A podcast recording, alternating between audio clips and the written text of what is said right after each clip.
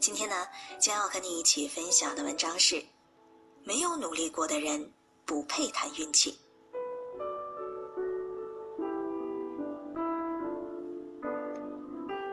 之前我开过一间自己的摄影工作室，之所以选择摄影这行，既不是因为兴趣，也不是因为特长，而是因为看到同学阿亮开的摄影工作室生意红火，并以为这行很好做。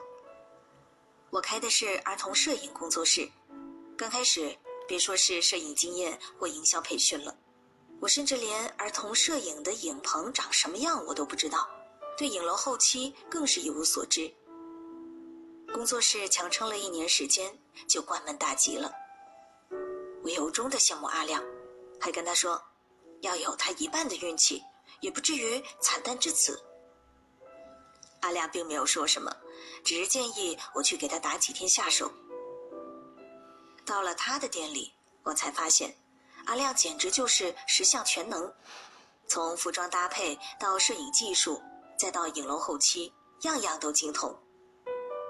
阿亮说，开店以前他在影楼里干过两年摄影师，虽然做足了准备工作，但还是遇到很多困难。他曾经为了赶一个手绘背景通宵达旦，也曾为了一个不起眼的小道具跑遍整个材料市场。店里的背景道具都是阿亮自己设计制作的，每一个细节都下足了功夫。阿亮跟我说，干这行就是要不停的学习，不断的突破，守着空店等生意是行不通的。原来，最大的运气就是从未停止过的努力。很多时候，我们都还没有到拼运气的时候，薄弱的实力就已经让我们败下阵来了。同学小可大学毕业后进了一家报社的热线部做实习记者，这是个既拼脑力又拼体力的行当。小可身高只有一米四，很瘦小。起初遇到突发事件去采访的时候，他常常背着大相机被堵在围观的人群外。没想到，半年后，小可竟通过了实习期。小可跟我们说，这半年超级辛苦，每天早出晚归，只做三件事：找线索、去现场、写稿子。为了能挤进现场，小可用拍照效果好的智能手机代替大单反。每次有辛苦的任务，他都自告奋勇。每一次的稿件，小可都会准备两到三个思路。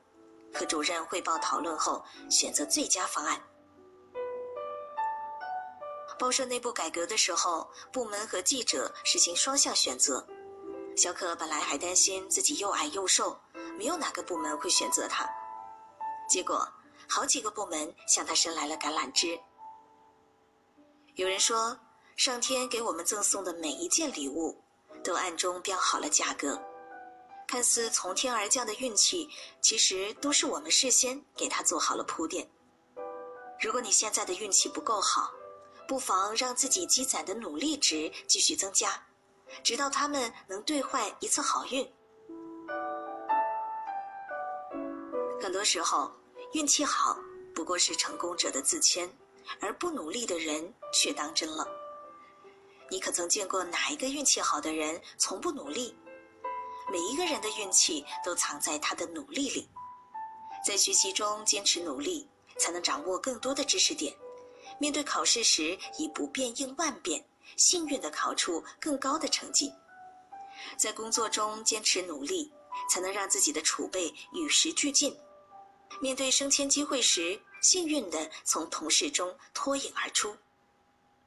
在生活中坚持努力，才能不断的开阔视野。面对抉择的时候，幸运的调整好人生的方向。